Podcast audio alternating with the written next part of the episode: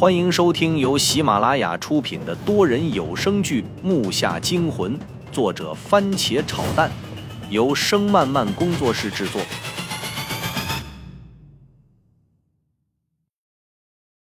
第一百一十九集。经过一群人的塞堵排挡的遮阳帐篷里，显得特别拥挤，而且温度在不断的增高。所有吃饭的人因为这一闹腾，都看向我们这边。但是我却不以为然，最好有人报警，倒是可以整整这些人。不过我们这边的气氛却越来越不对了，我总感觉周震的突然变了，就好像从一个天气转变成另一个天气。他依旧坐在对面，那几个人坐在了我们周围桌旁的座位上，一个个还在叫嚣，好像准备跟我们耗下去。我知道他们在这里没法动手，等我们一出了这儿，这群家伙就会立即动手的。服务员。给那几桌买上俄罗斯大串。周震对着刚走过去没多远的服务员道，声音平起平落，毫无感情。周震，你说什么？胖子一拍桌子，忍不住站了起来。你他妈要请他们吃饭？他神情激动地指着正翘着腿坐在那儿抽烟为首的那个人道。我一看这胖子实在是压不住事儿，赶忙瞪了他一眼，低声喝道。胖子，坐下！你干什么呢？哎，不是，这他妈要干啥呀？啊，请他们。好了，你坐下吧，赶紧的，我们还没说啥呢。这兄弟可能有招。张悟打断了胖子的话语，有意无意的看了周震一眼。那几个人听到了我们的对话，嘴中骂了几句。领头的那个眉清目秀的小子走到我们这边，大声的嚷着：“我去，以为我们没钱啊？还是瞧不起我们？就你！”不用你拽一会儿，我让你拽。他的话越来越过分。听他说完，我又看去周震，自己的心里不知道怎么回事，越来越不安了。服务员听到周震叫他刚往这边走，周震唰的一下站了起来，我根本没看清他的动作。他左手迅速的抬了起来，一把拽过说话人的头发。那人可能也没想到我们这边会先动手，还在愣神的功夫，他就已经被拽着头发拉的弯下了身子。接着，啪的一声，绿色的啤酒瓶碎向四周溅射了出去。这一下幸好打在了那人的后脑往上一点的地方。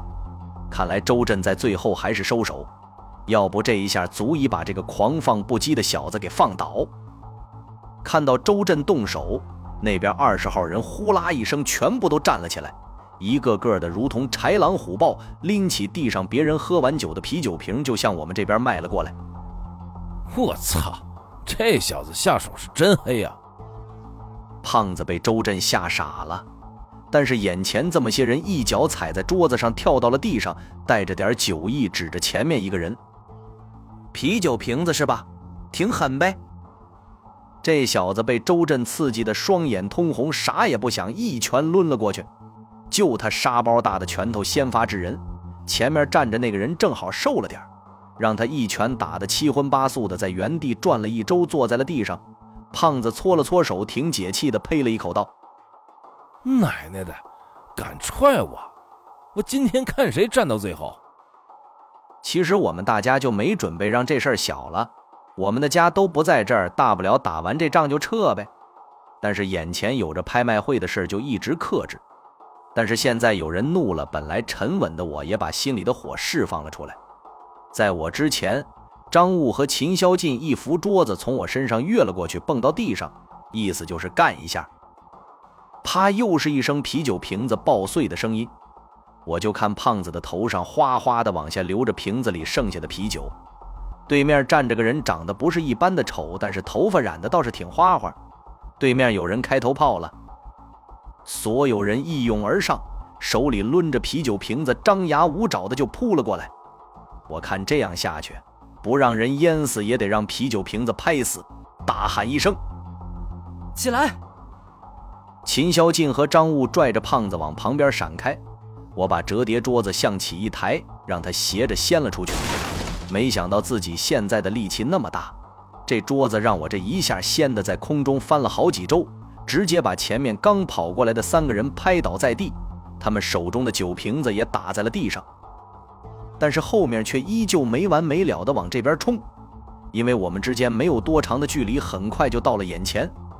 胖子从迷糊中缓了过来，甩了甩头上的玻璃碎片，跑了两步，从旁边拿起一摞塑料凳子，暴喝一声，往头上一举一下扔了出去。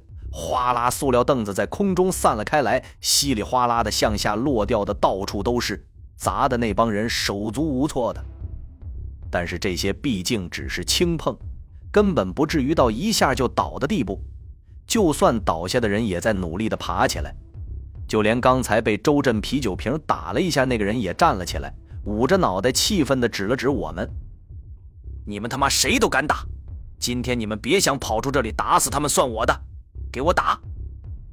他歇斯底里的咆哮着，指着我们示意身旁的人上，根本不顾周围看热闹的人。我们这边打起来，本来还吃饭的客人全都散了。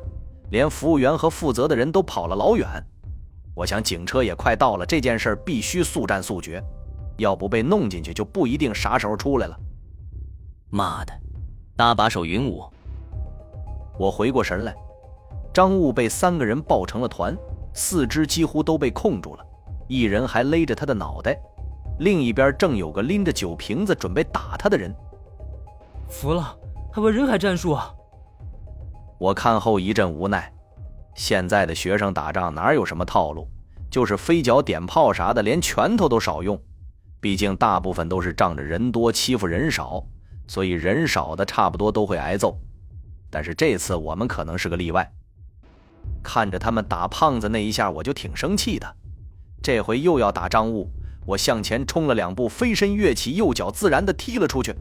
刚要打张悟，那人满脸得意。还以为可以放倒一个人呢，可是他都没来得及回头，就让我一脚踹在腰上，窝出去好远。木下惊魂多人有声剧，感谢您的收听，更多精彩内容，请听下集。